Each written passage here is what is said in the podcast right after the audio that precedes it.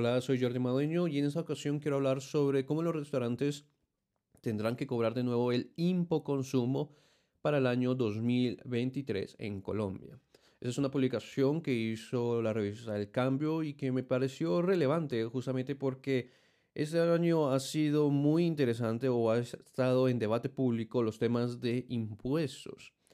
Y eso ha demostrado que realmente la población, incluyéndome, no sabemos absolutamente nada cómo funciona el sistema tributario, no sabemos cómo son o de qué tratan las reglas tributarias. Entonces son este tipo de artículos que me parecen muy interesantes que nosotros deberíamos de leer, de escuchar, de aprender, simplemente para tener una idea.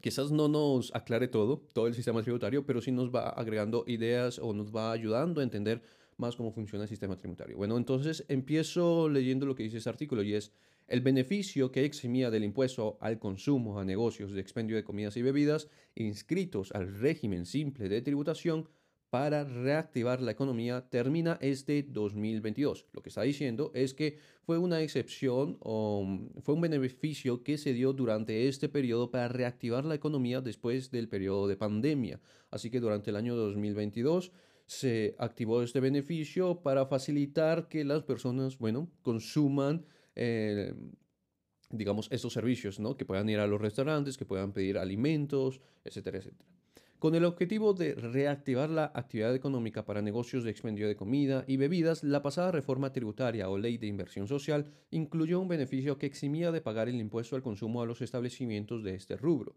Esa exención termina este 31 de diciembre de 2022. Es decir, desde el 1 de enero de 2023, los contribuyentes de restaurantes y otros expendios de alimentos le empezarán a cobrar a sus clientes ese gravamen.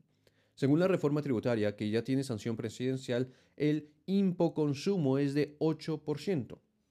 Adicionalmente, se deberá pagar de 3,4% a 5%, dependiendo de los ingresos brutos bimestrales, correspondiente al impuesto unificado bajo el régimen simple para el expendio de comidas y bebidas.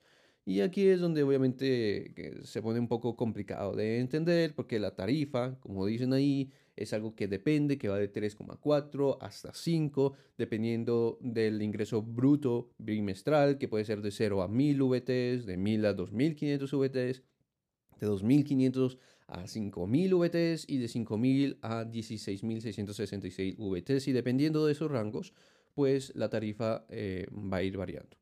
Ahora, Contribuyentes del régimen simple deberán actualizar el RUT.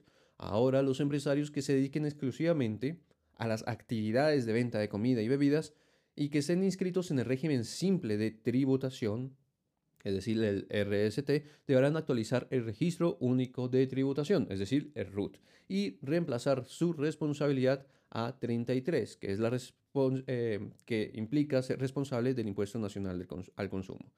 Para realizar la actualización de las responsabilidades fiscales en el RUT, las personas naturales podrán hacer el trámite virtualmente en el enlace de la DIAN. Para las personas jurídica, para las personas jurídicas, el trámite se podrá realizar con una cita virtual o presencialmente. Los contribuyentes que no cumplan con lo anterior se verán expuestos a sanciones penales, conforme con lo consagrado en el artículo 402 del Código Penal, es decir, una pena en prisión de 48 meses y multa equivalente al doble del monto que no consignado sin que supere el equivalente a 1.020.000 VTs.